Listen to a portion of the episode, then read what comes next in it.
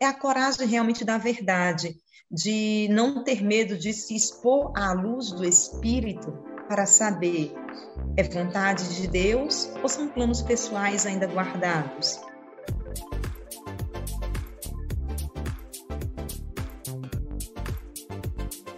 Dia, boa tarde, boa noite, não importa que hora e que lugar você vai assistir esse episódio.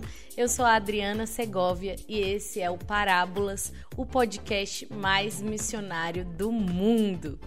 Bom, como vocês já sabem, a nossa queridíssima amiga Camila, ela tá passando por tempos difíceis.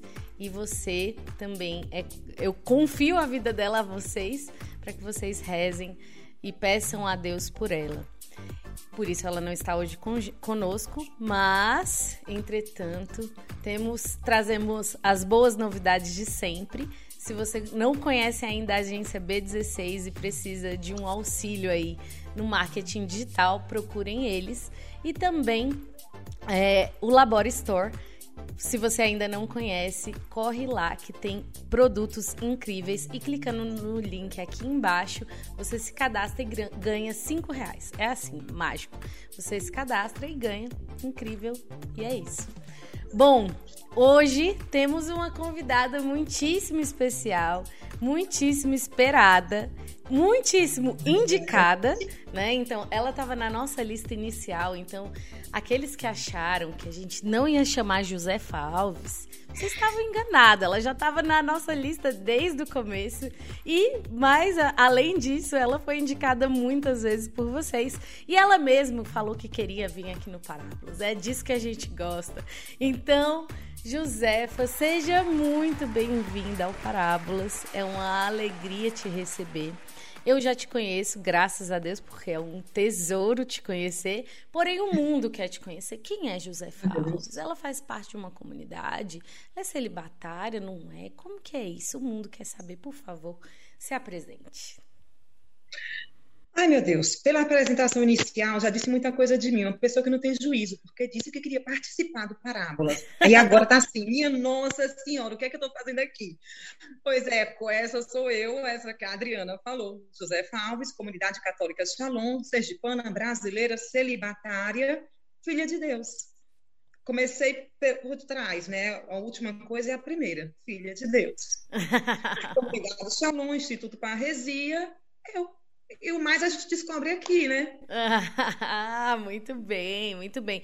Mas olha, José Falva, ah, quase que não sai, gente, meu problema de dicção sempre.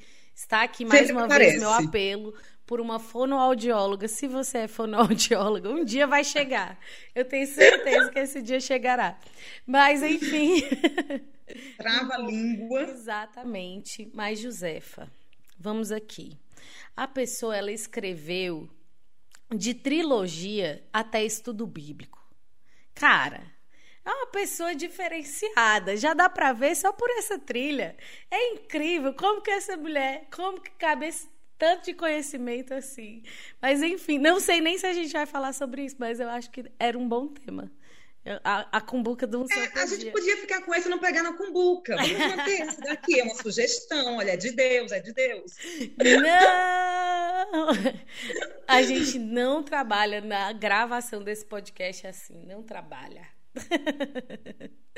Oh, vai... meu Deus, vai chegar a hora da cumbuca, né? Não, já chegou. Você tem alguma chegou? coisa a mais para falar sobre si? Porque senão pode falar, mas é só para adiar, porque a cumbuca vai ter. Não, não vou conseguir eliminá-la. Não, não, não vai ter jeito. Ah, então eu não posso passar sem esse cálice que venha. então tá certo. Vamos aqui pra cumbuca, então. Bom, ex. Ex a tão amada. E. Sabe que tá dando frio na barriga, né, Adriana? De verdade. Meu Deus, o que é que tem nesses papéis aí? Olha, eu quero dizer que foi tempo recorde. Nós colocamos a cumbuca. Duas horas depois já tinha essa quantidade Ai, enorme de perguntas. Eu, eu preenchi uma folha A4 cheia de perguntas. Vocês são incríveis apenas. E a Josefa Ai, também, nossa convidada, né, so, sofreria uma sabatina se fosse por, por vocês. Ai, meu Deus, o que tem aí dentro? Ai, Ai, mas vamos lá, não tem mais como adiar? Então, vamos ver qual é o tema. Tem alguma preferência do centro, do meio, da direita, da esquerda? Aonde está Não, vou pedir papel? a meu anjo da guarda para guiar a tua mão. Ah, anjo da guarda, pode vir aqui. Peguei, peguei um papel. Vamos Ai. ver. Ai, meu Deus. Ah, foi. Fa... Tinha uns temas muito difíceis aqui que eu tava assim, meu Deus, eu não sei falar sobre isso, como que eu vou perguntar? Imagine se eu saberia. não, tinha uns aqui que qualquer coisa, se, se faltar pergunta, a gente recorre aqui. Bom, tan, tan, tan, tan. Vocação e missão. Muito fácil esse tema, não? Eu acho que eu vou ressortear oh. pela primeira vez, tô brincando. Não, não, não pode, não pode fazer isso. Tem que ser fiel ao projeto. E eu já quero mandar um grande abraço para quem colocou esse tema. Olha só que coisa linda. Ai, bom, então vamos começar do começo aqui. Josefa, okay. aonde você já morou em missão, né? Você que é da comunidade de vida, da comunidade Shalom. Fala pra gente aí qual foi a sua trajetória missionária, né? E enfim, depois a gente vai para a parte da vocação. Bem, eu sou sergipana, né, cresci em Aracaju, entrei na comunidade em 1998, na comunidade de vida. Uau! E fui para Eunápolis, no sul da Bahia. Então, passei o meu primeiro ano como postulante em Eunápolis. No ano seguinte, 99, eu morei no discipulado, que na época a gente chamava de noviciado, em Pacajus, no Ceará. No ano 2000, eu saí do noviciado e fui para Fortaleza, comecei a trabalhar já na assistência de formação. É, permaneci ali até 2002, que fui transferida para Lugano, na Suíça. Então, fiquei em Lugano até 2008, e em 2008, quando eu terminei o percurso de filosofia e teologia, fui transferida para Volterra, na Itália, e ali foi algo incrível, porque fui transferida para lá, para uma missão específica, para ensinar, ensinar no liceu, ser professora é, de religião no liceu, mas os caminhos do Senhor, o que ele queria era outra coisa, e ali eu passei 40 dias naquela missão. Então, meu tempo de missão em Volterra foi o tempo do deserto, é, e 40 dias apenas, e por questões de pegar vistos e tal, eu vou, não fui transferida, eu vim para o Brasil porque eu tinha que pegar o visto no Brasil. Então, eu vim para Fortaleza em maio de 2008 e estou aqui até hoje. Então, fui para Fortaleza e nesse ano, em 2008, foi quando a comunidade se mudou para é, a diaconia, que é o local que é o governo geral da comunidade, que fica em Aquirás, no Ceará, próximo a Fortaleza, uns 30 quilômetros. E eu fiquei na diaconia, então, esperando é, todo esse processo de visto para retornar para Volterra, para começar a missão lá. E nunca fui, porque o visto nunca foi pedido, nunca foi negado, porque não foi pedido, enfim, caminhos de Deus. Ele só me queria em Volterra por algo específico que depois se concretizou, porque foi lá que eu tive a inspiração para Techuvá. Então, desde 2008, eu estou ligada é, à diaconia, embora de 2016 a 2018, eu morei no Rio de Janeiro por ocasião do mestrado que eu estava fazendo. Então, assim, eu não andei tanto, eu até fui longe, mas não rodei tanto, né? Fiquei muito estável por muito tempo, sempre ligada ao governo geral da comunidade. Gente, que, mas que legal, né? Foi para uns lugares exóticos. Volterra. Volterra é exótico, né? É, é, é. Tem muita coisa curiosa. Eu tive a ocasião de primeiro ir para Volterra por ocasião de uma reciclagem, de um retiro. Então, antes de ser transferida para lá, eu fui na região da Toscana, que é linda, uma das regiões mais belas da Itália. E quando eu cheguei lá para passear, então fui passear, fui, tive a oportunidade de conhecer, de estar numa festa medieval em Volterra, que é uma cidade medieval cercada pelos muros. É, o Techuvá retrata muito bem isso, acho que o Techuvá 2, se não me engano. E aí, é, quando eu fui, então eu achei fantástico, exótico, uma cidade de pedra medieval, tal. Mas a casa da comunidade não era dentro da cidade. era fora, acho que uns oito ou nove quilômetros, que de onde a comunidade morava, dava para ver lá distante, aquele alto da colina, tinha os muros, e aqueles muros ali, aquilo é, é a cidade, é Volterra. Portanto, era a sede da era a diocese na qual estávamos ligados. E a comunidade, a casa da comunidade ali era para ser uma casa de retiro. Portanto, era uma casinha ao lado de uma igreja de pedra, uma casa de pedra, dentro de um, bo de um bosque, cercada num bosque, cercado pelas colinas, portanto, não tinha vizinhos nem nada. No meio das colinas do bosque tinha a igrejinha, a casinha.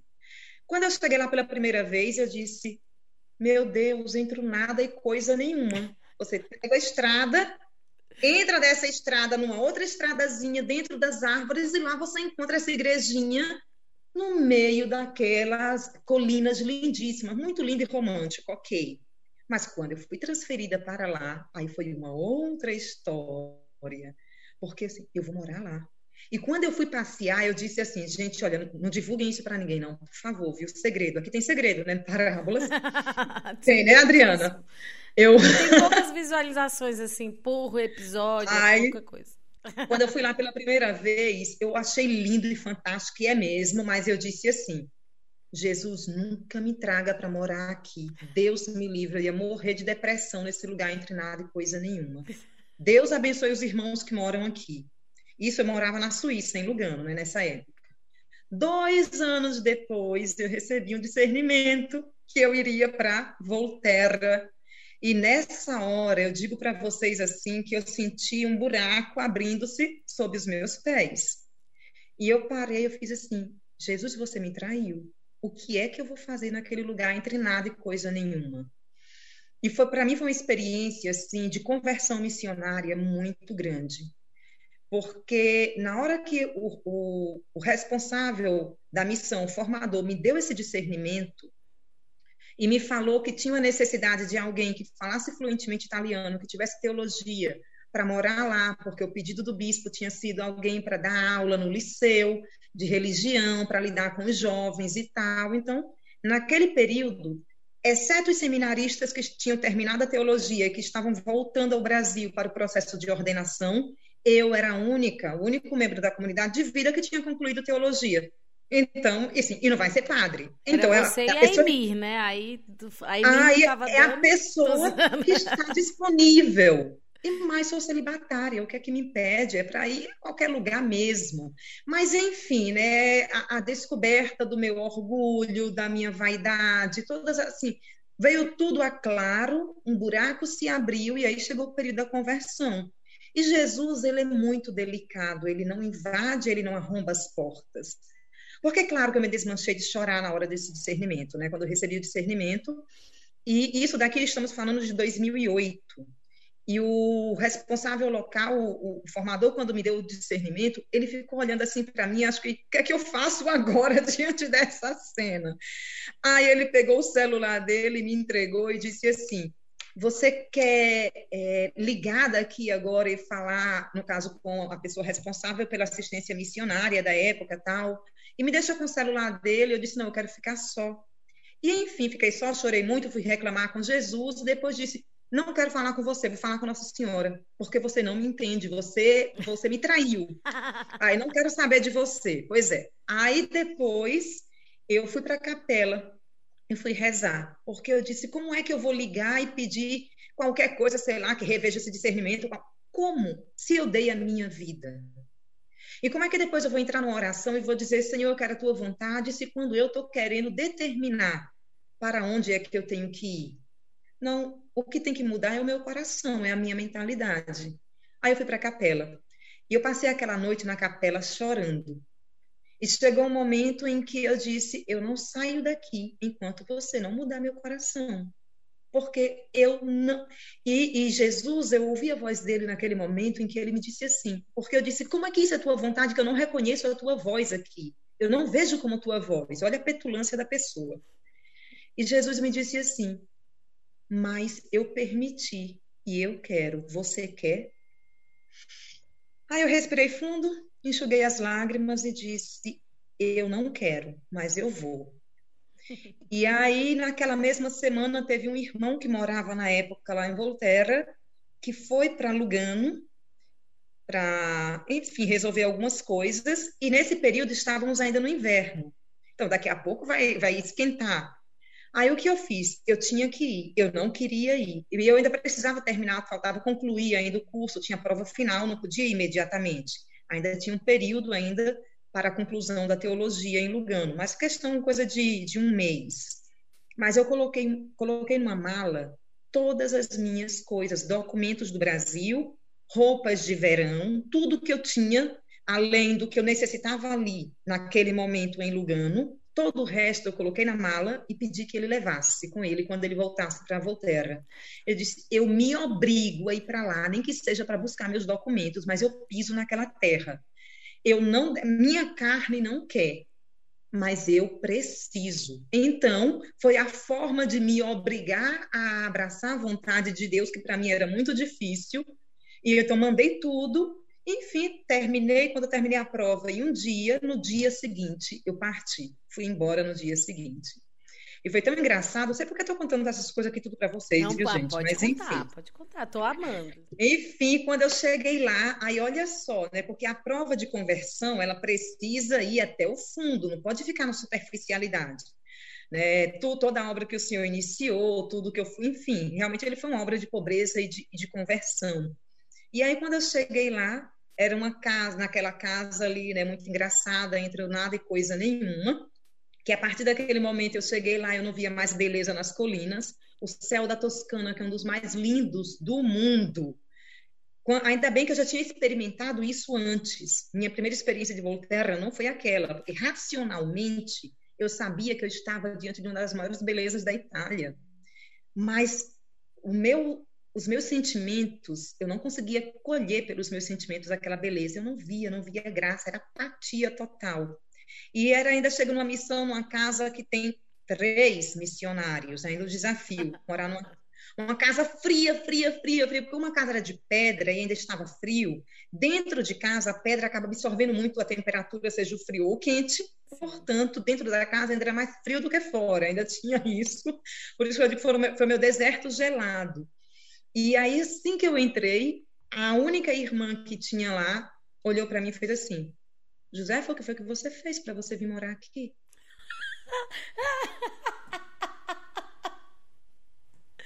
Jesus amado, não acredito. Que recepção maravilhosa. Foi, a recepção foi essa. Aí um irmão, um dos irmãos, porque eu cheguei, tinham dois irmãos e uma irmã. Depois, 15 dias depois, um desses irmãos foi embora e aí ficamos três, duas mulheres e um homem. Mas esse segundo irmão olhou para mim também no mesmo dia e disse assim: Vem cá. O que foi? Foi punição? Foi? O que é que você veio fazer aqui? Meu Deus. Ai, o meu Jesus. Mas é tão interessante, Drica, que no ano 2000, olha, as coisas em Deus, quando você guarda o que Deus, o que Deus te fala, que você vê que é voz de Deus, guarda esse tesouro porque a voz de Deus ela não se perde. No ano 2000, eu estava no início do ano 2000 ainda no antes de sair do, do noviciado, era discipulado. Em fevereiro do ano 2000, teve uma situação em que a Emi foi na casa de formação e naquele dia nós éramos 88 noviços e ainda tinha equipe de formação e naquele domingo tinha visita, nós éramos mais de 100 pessoas. E ela rezou por todo mundo, todo mundo, todo mundo. Gente, foi um negócio assim incrível. E quando ela foi rezar por mim, ela disse assim: é, O Senhor me dá visualização de você diante de uma igrejinha de pedra, muito pequena, e que você olha para o Senhor e pergunta assim: O que é que eu estou fazendo aqui? Quando ela disse isso, na hora, eu tive vontade de rir, porque eu disse: essa entonação é minha, essa daí sou eu. Eu consegui até ver essa igrejinha de pedra, essa sou eu mesma. Aí ela disse: Mas o Senhor Guarde isso, ele vai te levar para esse lugar. E é ali que ele vai colocar um unguento no teu coração e nos teus olhos. E é ali que você vai ver o olhar dele. Quando ela disse isso daí, eu passei a escrever essa profecia nos meus cadernos de oração. Meu caderno de oração, quando acaba, eu queimo, eu destruo. Aí o próximo, eu escrevi essa profecia. Eu não escrevo mais porque se cumpriu. Porque é algo muito particular da minha relação com Jesus, essa dimensão de ver o olhar dele. Então, eu disse, isso aqui, peraí, epa, Aí, quando eu cheguei em Volterra, já tinha ido uma vez, mas não tinha me dado conta daquela igreja, assim, não, uma igrejinha de pedra no meio da. Eu estava de passeio, estava ali para fazer reciclagem também. Mas quando eu cheguei para morar, no dia seguinte, eu me vi sentada na calçadinha da igreja, olhando para o bosque. E chegou um momento em que, claro, ali, me lamentando com Jesus, tentando me convencer, tentando abraçar a vontade de Deus, mas ainda muito sofrida. E eu parei de repente eu fiz assim: Jesus, o que é que eu estou fazendo aqui? Na hora que eu disse isso, eu lembrei da oração da Emi. Aí eu me levantei, eu olhei para trás, olhei para a igreja e fiz: Meu Deus, é aqui. Aqui é o local da profecia. É aqui que eu vou ver o teu olhar. Naquele momento mudou tudo. Mudou tudo. E eu comecei a fazer de tudo para permanecer ali, porque eu estava eu não tinha visto. Meu visto de Lugano não servia ali, então eu precisava pegar um visto mas não podia pegar estando simplesmente como turista ali. Eu estava, no caso, com visto de turista. Podia estar três meses tranquilo, mas depois eu ia ter que sair do país. Uhum. Mas as aulas iam começar e eu ia ter que voltar para o Brasil para pegar o visto aqui no Brasil. Esse era o processo normal. Mas eu comecei a fazer de tudo para conseguir o visto estando lá. Assim, mas eu fiz de tudo. Cada situação engraçada, louca que eu fiz, enfim, realmente não era possível, não tinha lei que me permitisse isso e eu precisei voltar para o Brasil, porque eu disse: não, aqui tem uma profecia para se cumprir, então eu quero estar aqui.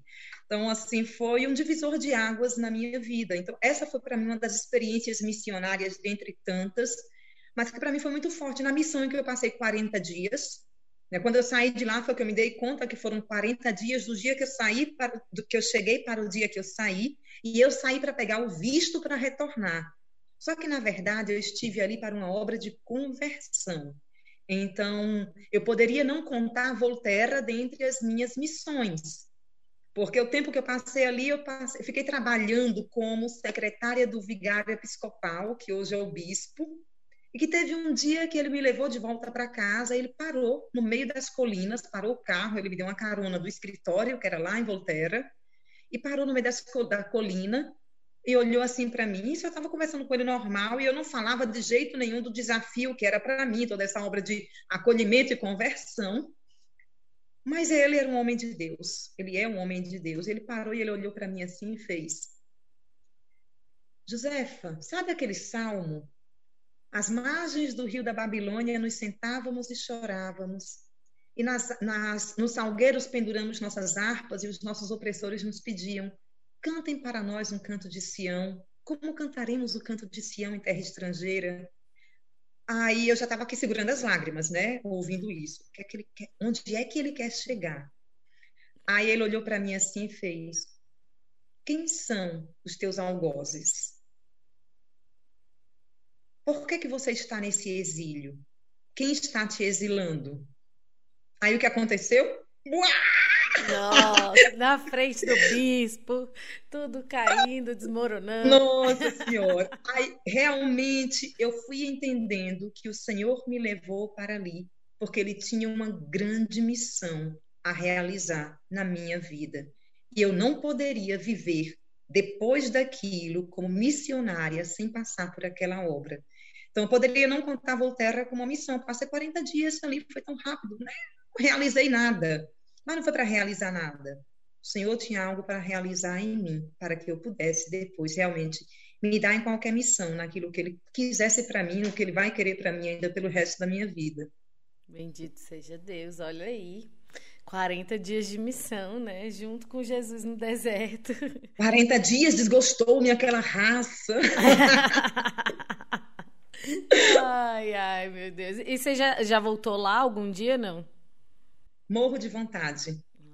eu voltei lá só pelos olhos da Lisa e do Mike, né? Oh, é verdade. Só através do texto lá, porque eu tive a inspiração do livro estando lá mesmo, mas eu ainda não tive ocasião. Desejo muito um dia ainda pisar de novo naquela terra, mas eu tenho muita gratidão a Deus por ter estado ali.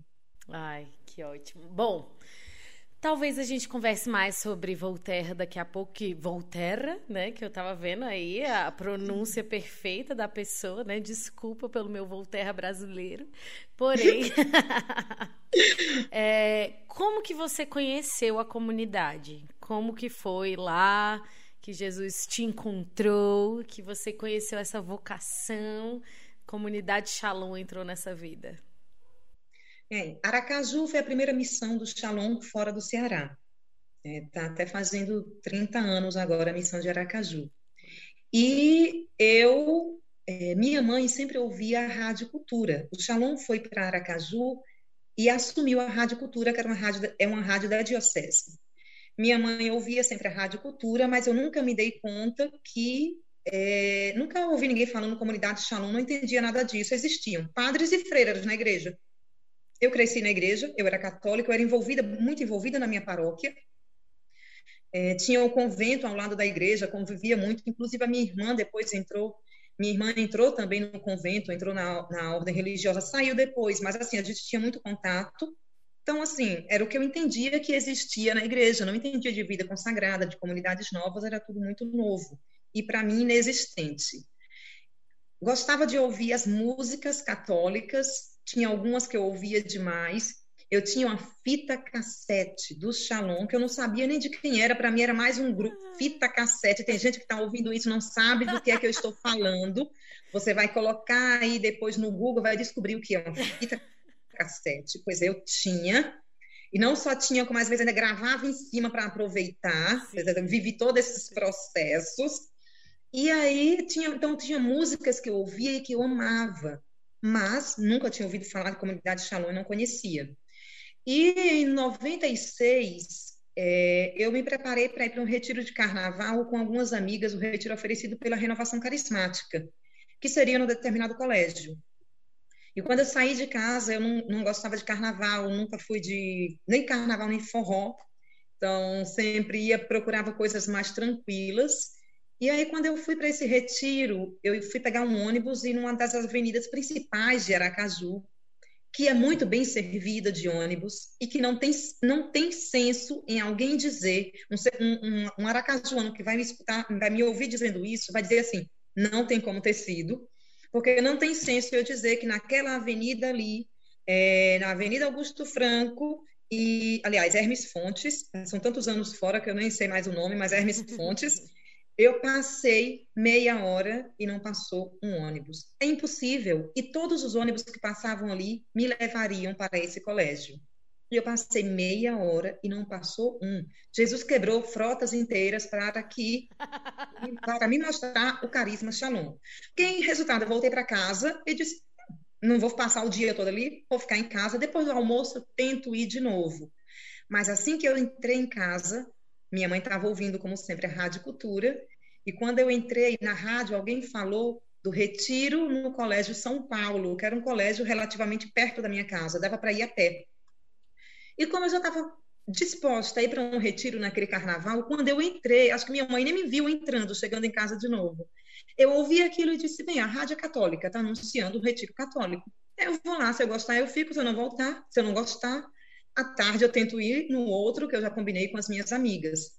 E aí fechei o portão, só que eu estava vivendo vários desafios naquele período, e inclusive teve, tive alguns problemas também na minha paróquia. E eu lembro que eu fechei o cadeado do portão da minha casa, eu olhei assim para o céu e eu disse: Jesus, olha, eu vou tentar. E essa é a última chance para você.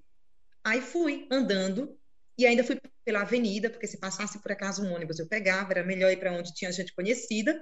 Cheguei no Colégio São Paulo e o, o tema daquele renascer, cheguei no renascer, era Homens Novos para Tempos Novos. E lembro de todas as pregações, lembro de todas as pessoas, impossível, porque foi um marco na minha vida. Na hora do almoço eu olhava assim, quem são, quem é esse povo, comunidade católica Shalom, não entendia nada do que estava acontecendo ali. E quando foi na hora do intervalo do almoço, eu decidi almoçar por, naquele mesmo local, não ir para casa, para entender, porque começou a me chamar muita atenção a adoração, Deus me falou demais. Eu já era da renovação nessa época. E naquele horário do almoço passaram um vídeo, gente, um vídeo brega. Um vídeo brega sobre a comunidade. Um vídeo brega. Obrigada, foi esse Senhor, vídeo pela tecnologia brega. que entrou nessa comunidade. Amém. O vídeo, todo mundo, os, os irmãos lá no discipulado, no noviciado, tudo arrumadinho, vestidinho, cantando assim, se balançando, né? Oh, falando sobre a comunidade.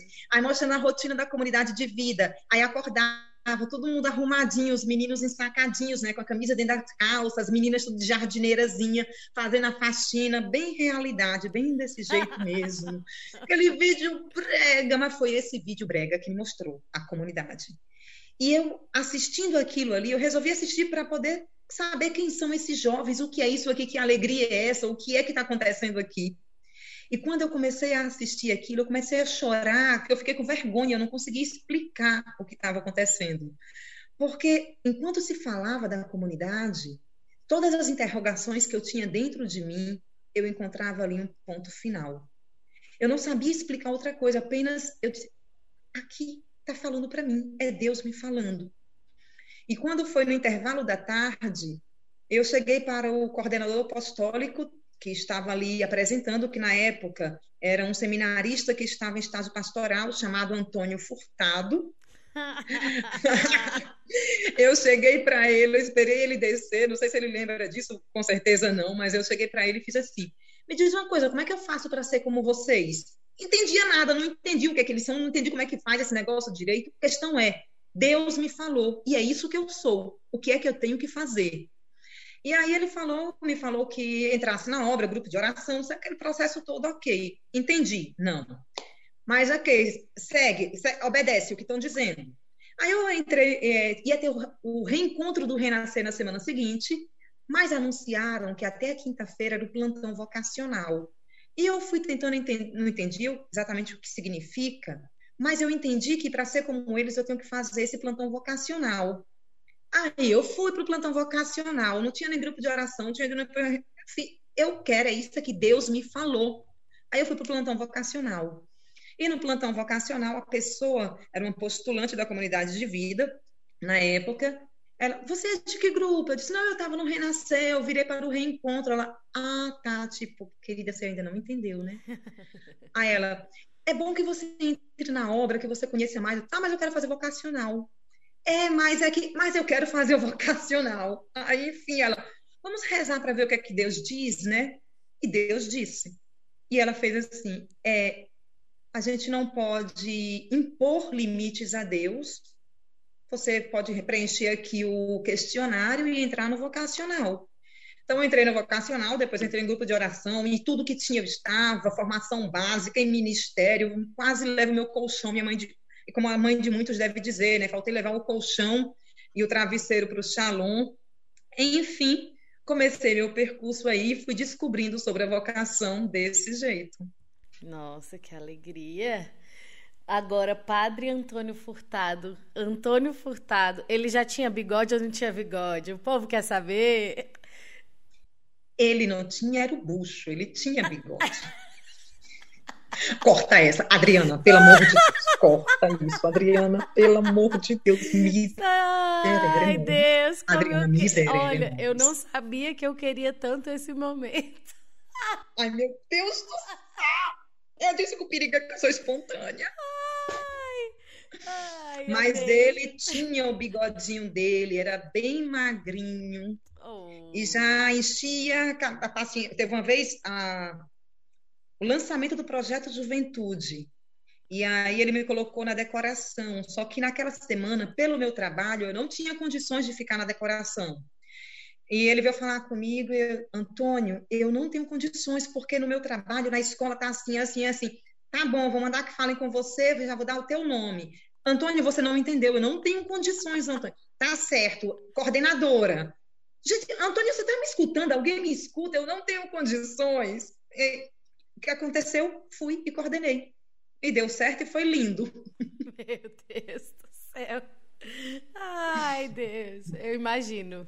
Olha, teve uma vez, é, o padre Antônio Furtado, para quem não conhece, é um padre assim famoso nessa comunidade, é porque muita gente que assiste parábolas é do Sudeste, é, aqui do Centro-Oeste, né? Enfim, nem todo mundo é, é do Ceará. Então, Aí no Ceará ele é bem mais famoso, né? Aqui quando ele vem em Brasília, quem conhece são mais os irmãos, quem já conhece a comunidade. Mas ele é um sacerdote, assim. Figura. Poder ele e é unção, figura. mas é figura, viu? Eu me lembro uma vez que ele veio aqui visitar a missão e tinha uma prima dele que morava na casa comunitária, que é Nara Jéssica, inclusive, incrível. E aí eu sei que ele chegou, tava lá no almoço, partilhando. Aí ele falou assim: ah, não sei o que, não sei o que, da minha prima. Aí todo mundo. O quê? A Nara Jéssica é sua prima? É, é, Sabe aí... que eu tô com essa frase agora, assim, eles são primos? eu tô descobrindo agora. Você falou, eu tô fazendo cara de madura, assim, tranquila, mas eles são primos. Sim, e aí ele falou: Você tem vergonha de ser minha prima? Comédia! Ah, porque ela nunca tinha dito para ninguém lá. É, exato, ninguém da casa sabia. E aí ele ficou arrasado. Ai, meu Deus, mas ele é figura demais. Ele pois é, é, ele me coordenava, era o coordenador apostólico quando eu conheci a comunidade. Tive a alegria de trabalhar com Antônio Furtado.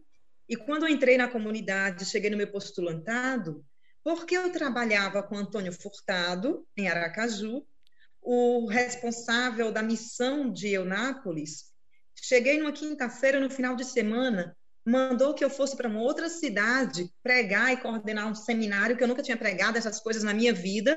E eu disse a ele: Eu não sei, sim, mas você é filha do Antônio Furtado. Ah, isso daí no meu postulantado me rendeu muitas aventuras. Eu imagino, eu imagino. Ai, melhor coordenador apostólico que esse Shalom já deve ter tido. Figura, quem trabalhou com ele que o diga. Ai, mas enfim. E agora, aqui, voltando, né? Já falamos um pouco de como você conheceu a comunidade. É, você que já teve a graça, né, de, de estudar teologia fora do país e que já caminhou muito e que já teve contato com muita gente por causa da comunidade, né? Mas também antes da sua história. Você já viu muitas vocações, né? E o que, que mais te surpreendeu? É claro que é quando a gente encontra a nossa vocação, né? Eu acredito que o nosso coração se cala um pouco, né? Mas ao mesmo tempo a gente vai descobrindo a igreja, né? O que que já te surpreendeu conhecendo as vocações, né, espalhadas pelo mundo nesse grande jardim que é a igreja? O que uma das coisas que me surpreende, eu gosto muito de conversar com pessoas de outros carismas, de ter contato com outros carismas. E realmente já tive a ocasião, seja, por exemplo, morando em Lugano, a faculdade lá é uma faculdade que acolhe muitas vocações. Então lá a gente vai tendo contato com carismas assim de vários lugares do mundo. É, é, é carisma daquela faculdade acolher carismas e dar uma boa formação para que se possa difundir no mundo inteiro uma teologia sólida. Então, ali já foi uma ocasião muito grande de tocar vários carismas, e também por ocasião é, da minha missão na formação da comunidade, também já tive a oportunidade e tenho a oportunidade de acompanhar, de formar ou de pregar também outros carismas. Então, é, é, e é algo que eu gosto e impressionante, porque o que uma das coisas que me impressiona e cada vez eu provo que é isso mesmo, é que quando a gente tem um chamado, Drica, às vezes você pode não não conhecer ainda, as, as, tem aquela inquietação de que Deus me chama a algo. E eu vou constatando que todo mundo, os vários carismas, isso é um ponto comum. É, e de repente Deus ele usa de alguma coisa para mim, por exemplo, começou a me falar do carisma pelas fitas cassetes, aquelas músicas do Isaías Luciano, que eu amo, uma rádiozinha, cultura M ali. Vai colocando que, de repente, quando aquelas músicas antigas da comunidade, quando eu ouço hoje, toca uma corda diferente dentro de mim. Porque aquela corda ali, o primeiro toque de Deus que já me falava de algo sobre mim que eu ainda não conhecia e que foi revelado aos poucos. E para mim é tão belo quando eu vou conversando com outros carismas que eu vou vendo que essa experiência é uma experiência comum de descoberta de um chamado, que de repente Deus se utiliza de uma coisa qualquer, de alguém, um rosto, uma, uma arte, sei lá, qualquer coisa que desperta, toca uma corda a mais, toca uma corda. e que aquilo dali fala de você e de repente você descobre quem você é, você vê a tua face. Você vê mais sobre você, de algo que você não conhecia, você descobre segredos sobre você que você ainda não conhecia. E isso é fantástico porque isso vai te fazendo mais livre. E aí, quando você tem, como por exemplo, eu tenho a ocasião sempre de estar em contato com muitos, muitos outros carismas, é, eu me enriqueço muito com a experiência do outro. E a, o me enriquecer com a experiência do outro sempre me faz me enriquecer mais ainda com o meu carisma. Quando você é firmado, quando você tem certa a sua identidade, isso te abre tanto ao diálogo, te abre tanto à alteridade, ao outro, porque o outro passa a não ser mais uma ameaça para você. Uma das coisas que um, também uma das coisas que me surpreende muito é isso, sabe? E vendo a maturidade dos carismas, é uma pessoa que tem a maturidade do seu carisma e que tem a liberdade de conversar e se enriquecer com o carisma do outro, com outro carisma, que não vai roubar nada do teu. Não te rouba e não te diminui. E isso daqui, essa troca de dons e de experiência, isso nos enriquece tanto. Eu vou sendo mais shalom e vou descobrindo mais sobre o shalom em contato também com outros carismas. E pasmem, muitas vezes também até em contatos com pessoas de outras religiões, que em muitas ocasiões eu tenho tenho tido e ainda hoje tenho contato, é a, a, oportunidade de ter contato, isso sempre me enriquece muito e eu gosto. Eu sou uma pessoa, eu falo muito, já deve perceber, quem não me conhece já está notando aqui, mas eu gosto do diálogo, eu gosto do diálogo, eu gosto de conhecer o outro, porque ao longo da minha vida, vou sempre experimentando que realmente não tem como crescer e se enriquecer até mesmo do que é teu sem o contato com o outro. É verdade, é verdade demais, né? E enfim, né? Quando a gente começou a nossa conversa hoje antes de gravar o episódio, que você já estava falando, porque eu conversei com não sei quem, que é de não sei da onde, que é da Por isso que, que eu perguntei assim, né? Acredito que a comunidade, né, o, o carisma abriu muitas portas, assim, é, e aí particularmente, né, pessoalmente, para eu conhecer outras vocações, né? Antes mesmo de eu conhecer a comunidade, eu já conheci algumas por, por, essa inquietação, né? Eu não sei o que é, mas Deus quer alguma coisa, né? Então, de ficar buscando. E, e a gente vai descobrindo um tesouro dentro do tesouro, né? Parece a Igreja Católica como um grande tesouro e que ela guarda em si muitos outros tesouros, né? Sim. Mas queria te fazer assim uma pergunta que o tema é vocação e missão, né? Mas eu acredito que algo que a gente nunca tocou aqui no Parábolas é sobre missão pessoal. Né? Eu vejo, eu, eu acho que, bom, eu sou uma pessoa que está vendo de fora, né? Mas parece que você tem bem definido assim a sua missão pessoal, né? E coloca os seus dons e empenha a sua evangelização dentro de uma missão pessoal que Deus te chamou, né? Então, Fala um pouco para a gente sobre missão pessoal e sobre esse chamado particular na sua vida. É, eu até agradeço a pergunta, porque às vezes ela sempre, ela sempre vem, essa pergunta sempre de uma forma ou de outra, ela já chegou de várias, várias vezes a mim. E é tão importante a gente entender isso, porque vai te dando uma liberdade tão grande. A mim, eu sou comunidade Shalom, comunidade católica Shalom, sou comunidade de vida e o carisma e a missão da comunidade é a minha missão. Então, a minha missão primeira é essa missão como Shalom, é evangelizar de todos os meios e de todas as formas o anúncio explícito da paz, Jesus Cristo ressuscitado que passou pela cruz. Esse é o meu, é a minha missão. Mas a beleza do chamado de Deus e da unicidade, cada um é único, cada um é um dom. E esse anúncio que eu anuncio e que eu evangelizo como comunidade Shalom, como corpo comunitário, tem também um toque pessoal. E aqui entra um chamado pessoal, uma missão dentro da missão. E que eu vou descobrindo junto, foi dentro da comunidade que eu fui descobrindo. E a comunidade vai confirmando se é uma missão dentro da missão, se é um carisma é, pessoal dentro dessa mesma missão, então está é junto, eu não evangelizo sozinha, não realizo isso sozinha, a comunidade faz comigo e confirma. Esse é um primeiro ponto. Porque eu posso cair na tentação de achar que eu tenho certeza, Deus me deu esse dom.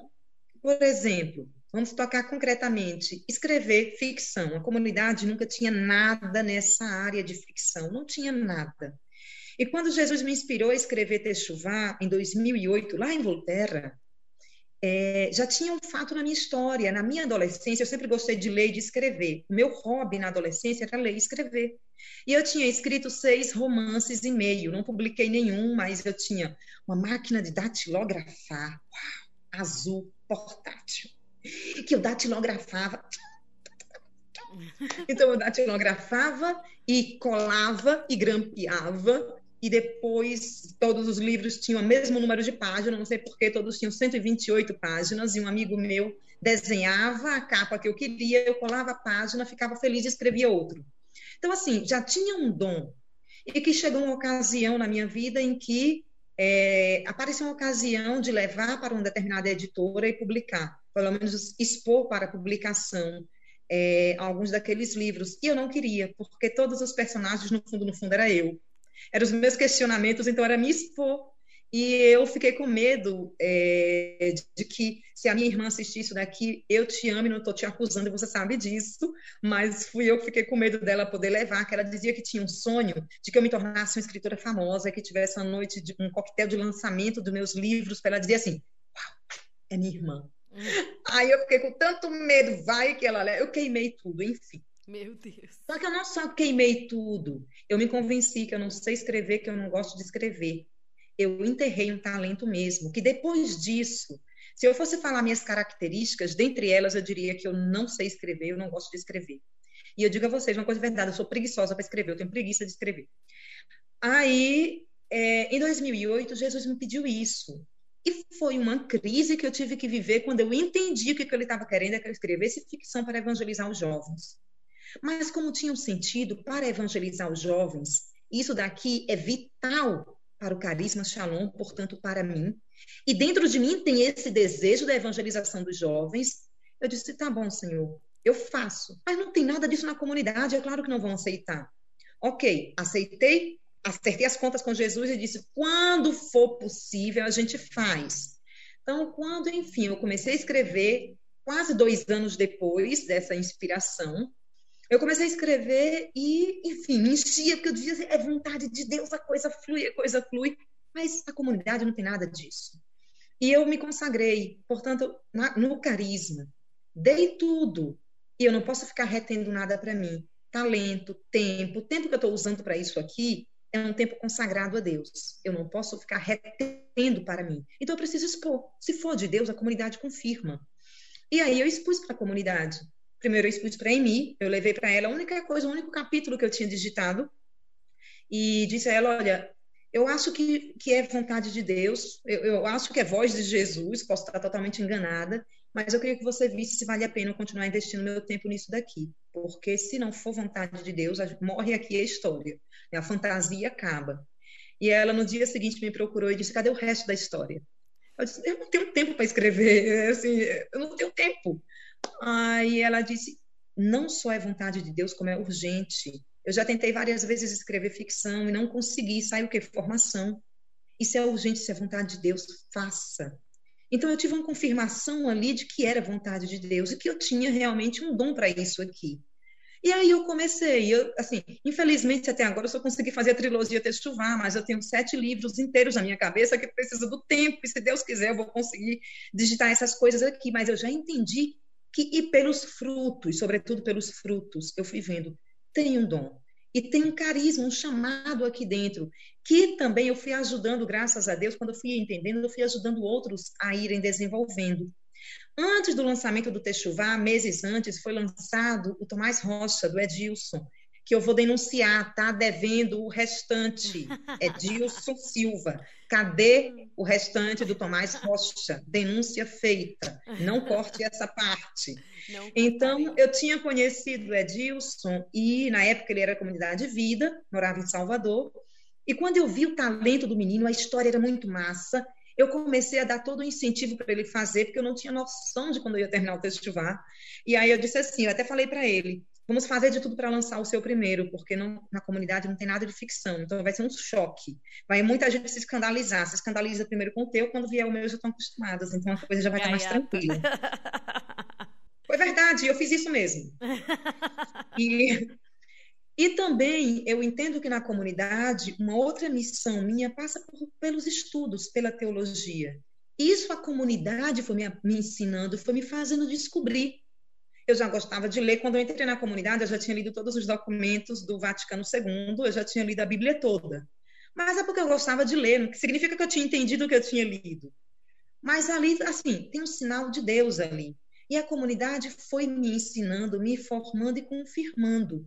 Então, esse meu percurso dentro da comunidade é em vista de uma missão comum, mas que eu até todas as coisas que eu posto, geralmente eu coloco hashtag estudar também é missão, porque é, eu não estou estudando buscando títulos, eu não estou estudando, ah, porque José é inteligente, nem sou, sou esforçada, na verdade, sofro que só para escrever qualquer coisa, mas tem uma missão com a leitura, a leitura que eu faço como é, latino-americana, como mulher, como celibatária e como shalom, a leitura teológica que eu faço, eu sei que é uma contribuição também para a teologia, para a comunidade, para a igreja.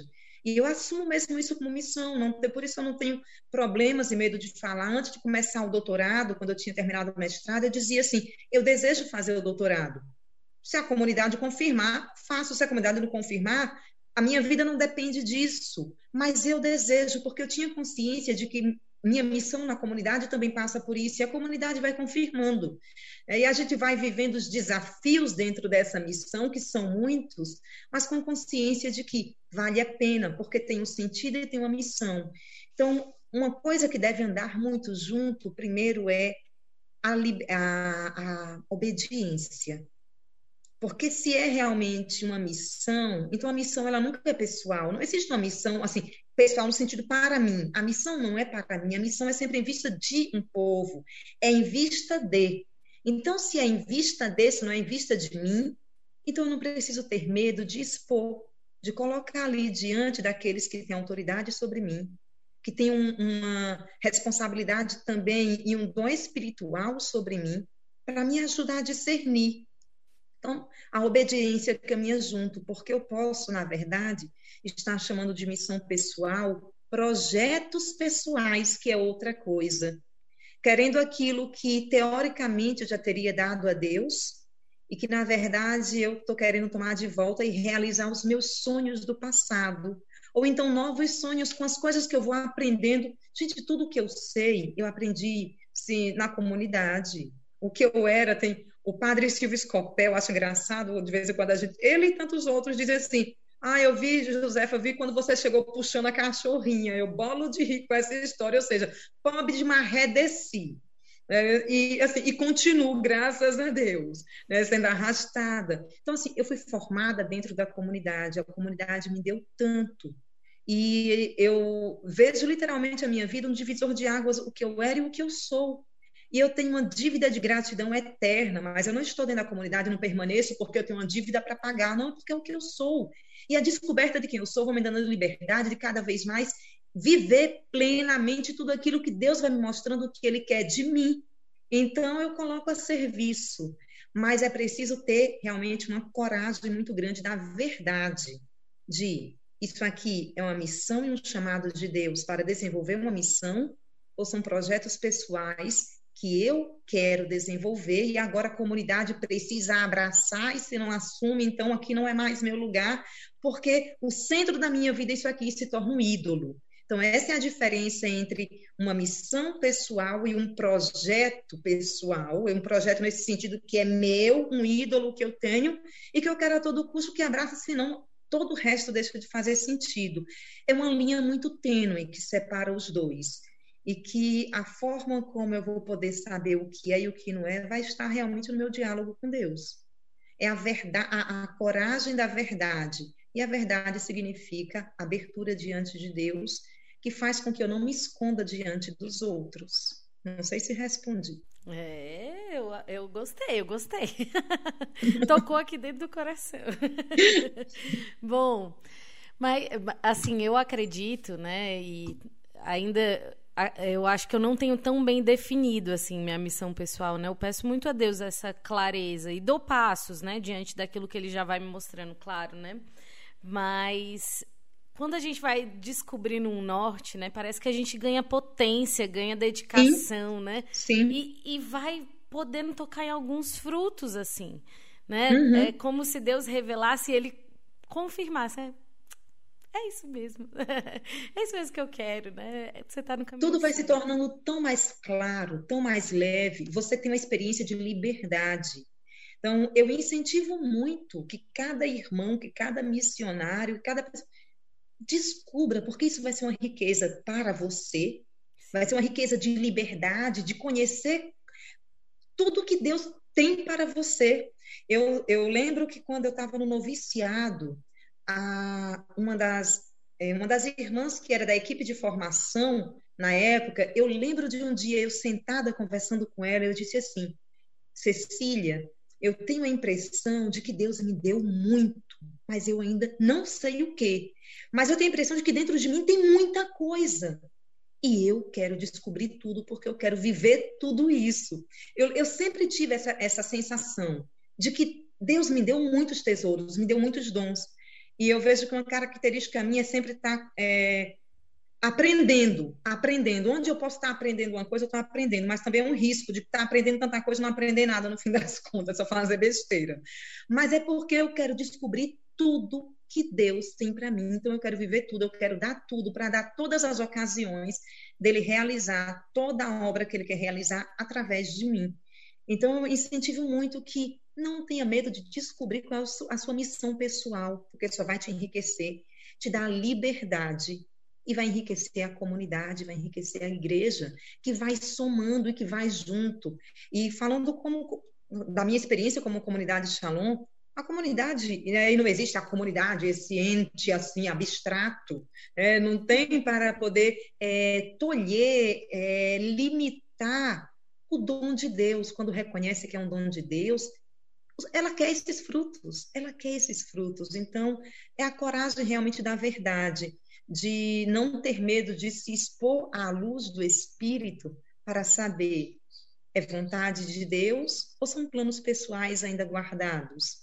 E até isso é importante, porque se eu descubro que são planos pessoais ainda guardados, que eu estou querendo agora desenvolver e transformá-los em meus, portanto, é um, se transforma um ídolo na minha vida. Então, essa descoberta também é um grande dom para um processo de conversão. E ali eu vou dar também grandes saltos. Então, até isso daí é dom. É, rapaz. Então, aqui o um incentivo. Se você ainda não sabe qual é a sua missão pessoal, reze com isso, né? Reze, enriqueça a igreja com seus dons. Não esconda os seus dons, né? Ah, por muitas vezes, e aí tocando na vida de alguns amigos, de, de pessoas que eu pude acompanhar na comunidade, né? Eu percebo uma grande crise, assim, por não se identificar, às vezes, com aquilo que está fazendo, não se identificar ali. É claro, existe uma graça sobrenatural da obediência, né? Mas existe também o se colocar diante da comunidade, né? E aí, independente da sua paróquia, da onde você estiver, se colocar com seus dons e falar: olha, eu tenho isso. Eu não sei se vocês querem usar ou não, mas eu tenho isso aqui para ofertar. Né? E eu quero entregar e ser pobre o suficiente e falar, use ou não.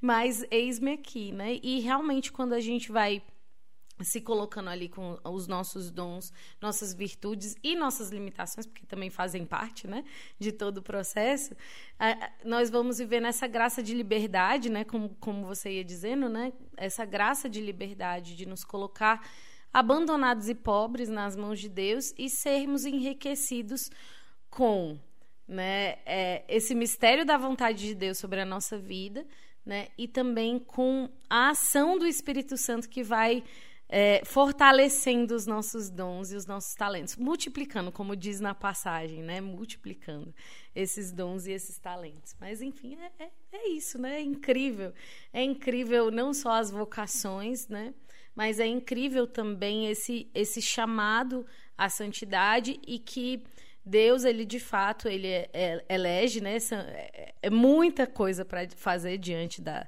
da, da necessidade da humanidade, né? Ele elege pobres, né? Aleijados, coxos, né? mas ele capacita, né? Assim como Abraão, assim como ele capacitou Moisés, assim como ele capacitou em toda a história da igreja, né? E ele te capacita. Ele sabe trabalhar com instrumentos insuficientes. Exatamente, sabe, sabe trabalhar. Ai, gente, como é bonito, né? E, e, é belo porque a gente vai vendo exatamente o evangelho se tornando realidade, né? Eu, é, é, incrível, assim. Eu, eu fico bo mexida, sabe? Eu acho que essa também é uma das coisas de ter colocado o nome Parábolas, né? Nesse podcast, assim. Porque quando a gente estava rezando e discernindo né, qual seria o nome, já tinha um outro nome, porque eu já pensava em fazer um podcast. É, nós escolhemos parábolas e falamos, né? Cada um dos nossos convidados já serão uma parábola, porque a história deles já é uma parábola, né? E que concretamente Deus foi os moldando e permitindo que a história de vida deles contasse uma história que o próprio Jesus contaria né? Para converter uma multidão, né? Então é, é, é, belo ver isso, né? Que a nossa história vai expressando o evangelho, né? E vai se tornando essa promessa, né? Deus que faz uma promessa, ele coloca no seu coração uma missão pessoal, ele vai depositar no seu coração e aí um dia, né, você vai encontrar esse tesouro e poder glorificar a Deus através disso, né? Deus. Belo. É isso. É muito belo. verdade, verdade, é muito belo. Ai, mas chegamos aqui em um momento, Josefa, eu sei que você estava esperando esse momento. É o momento da parábola. Qual é a parábola desse episódio? Vamos ver se a escritora ela vai criar aqui um enredo Ai, meu Deus. do zero envolvente. Criatividade, criatividade, criatividade. Vim de Espírito Santo. é com você. Mas eu vou pegar a tua deixa, né? Você disse que cada, é, cada convidado, é, você vai vendo que a vida dele já é uma parábola. Então, sendo esse tema, é, vocação e missão, havia uma mulher a quem o Senhor deu muitos dons. E ele colocou nas mãos dela esses dons, como pequenas pérolas. Mas aí ela teve medo de perdê-los e enterrou. E esqueceu onde eles estavam e ficou cega.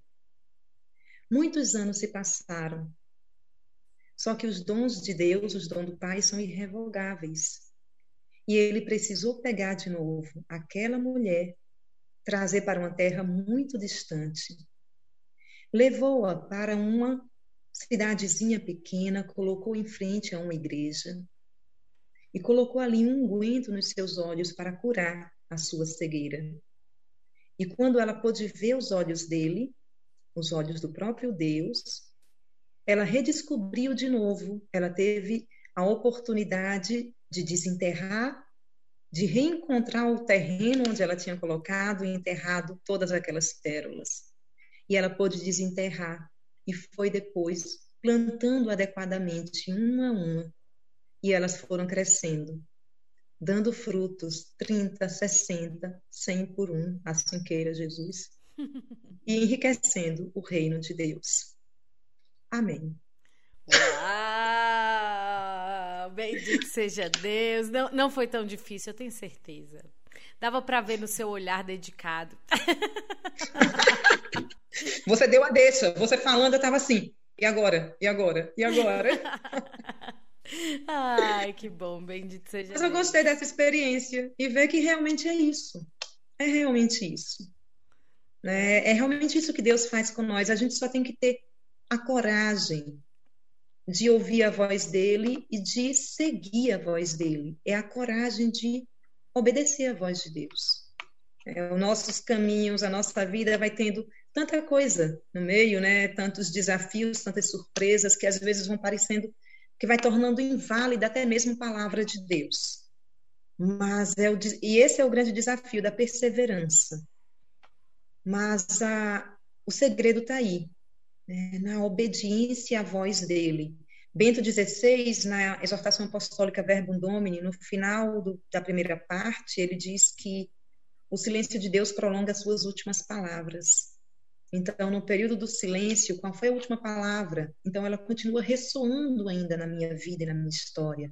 Permanece fiel nessa palavra, porque o silêncio de Deus não é mudez de Deus.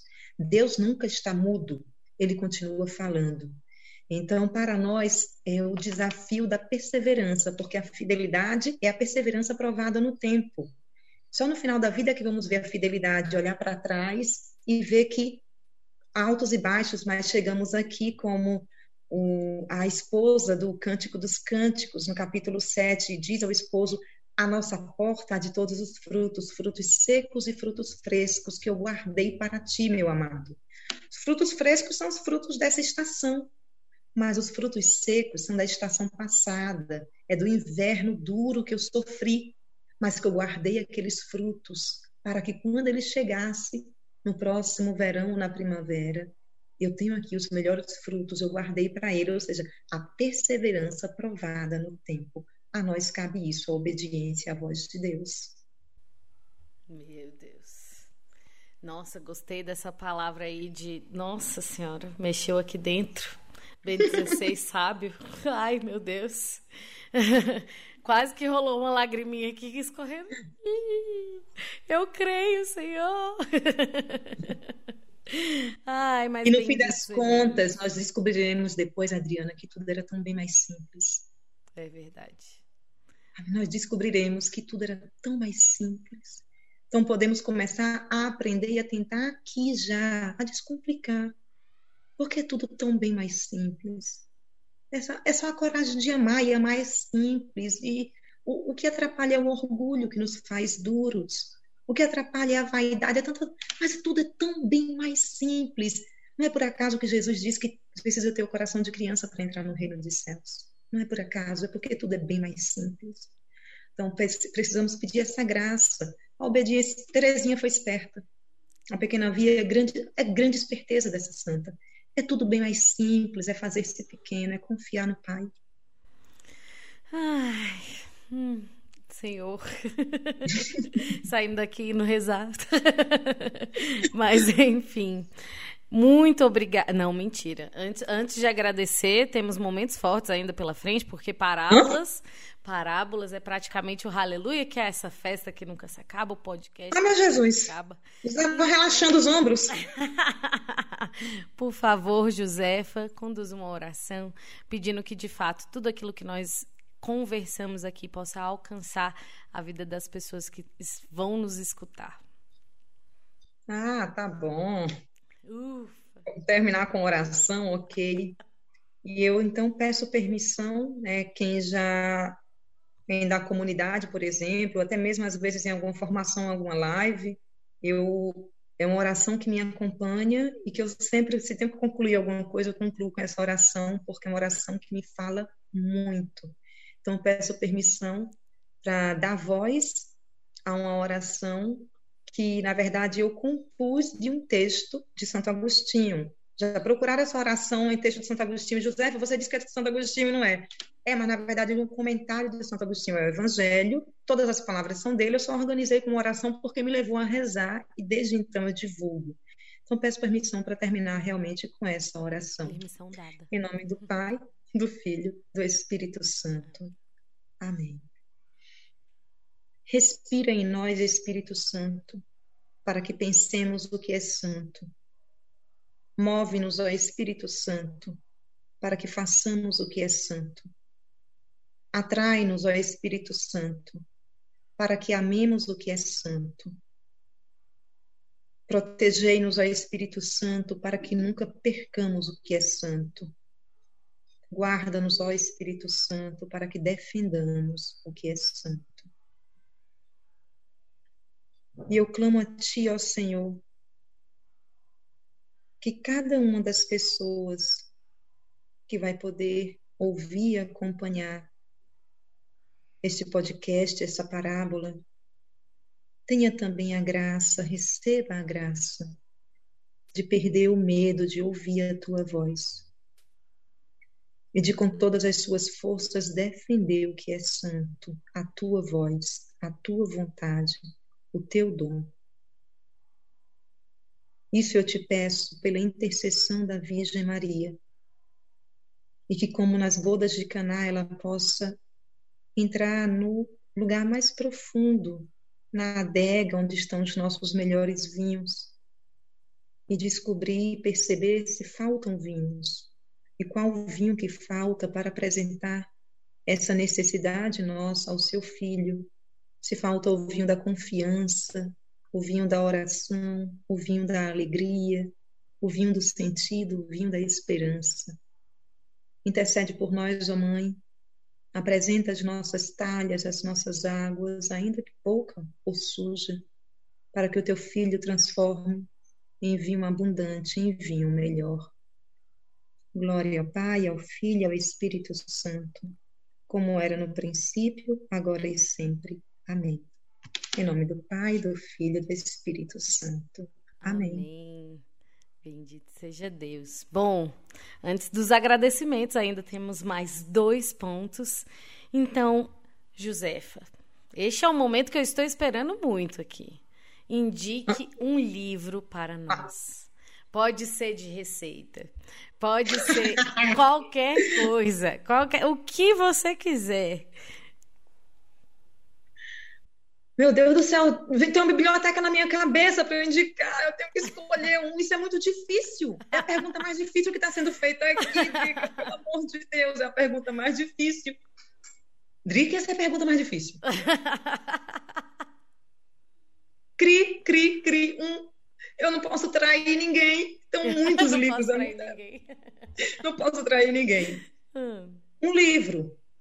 O Evangelho segundo João. Meu Deus. Evangelho segundo João. Evangelho segundo João. Já indicaram a Bíblia, mas o Evangelho segundo João foi a primeira vez. Tem alguma tradução favorita?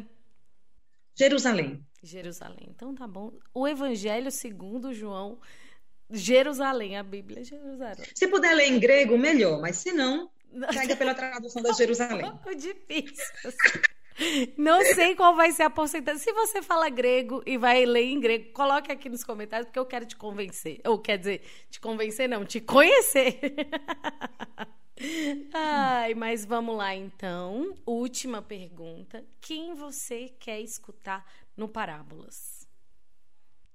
Padre João Wilkes e Emir Nogueira. Meu Deus. Emir Nogueira, você sabe que ela é a mais pedida, ela já eu é sei. a mais sonhada, mas. Já foi pedida por mim também. No então... início eu também escrevi Emir Nogueira. Exatamente. Você pode ajudar a construir essa ponte? Posso. Eba, então tá bom. Então a gente conversa. e Padre João Wilkes, eu não me lembro se ele já foi indicado, mas enfim, com certeza. Estou feliz, já estou feliz. Outro nome, se não foi indicado, Pedro Júnior. Traz o Pedro Júnior para o Parábolas. Pedro Júnior, não conheço. Quem é? Precisa, precisa, precisa. Você tá. precisa do Pedro Júnior. Tá. Parábolas, precisa do Pedro Júnior. Quando tiver, pergunta a ele, independente da cumbuca, pergunta a ele, peça a ele o testemunho do nascimento da, dos filhos dele, por tá favor. O mundo precisa ouvir isso. Tá bom, combinado, combinado. Anotado aqui no meu coração. Muito obrigada, Josefa. Né? Muito obrigado por todas as partilhas que eu já tive com você. Não só essa, né? Mas por todas elas. É, você é uma irmã cara e que eu e a Camila a gente tinha pensado assim da primeira vez realmente que nós queríamos muito que você viesse é, e transbordasse essa riqueza que é a sua vida. Muito obrigada mesmo. Eu que agradeço realmente, porque eu achei belíssima essa iniciativa de vocês, esse trabalho, eu acompanho, eu sigo. Que Deus abençoe, que dê muitos frutos. Amém. Então, se você ainda não comentou, não compartilhou, não curtiu, por favor, faça isso agora. E chame seus amigos, porque nós precisamos evangelizar juntos. Quanto mais gente evangelizando, melhor, né? Mais vai mais alcançar os corações mais necessitados de Deus. Deus te abençoe e até o próximo episódio.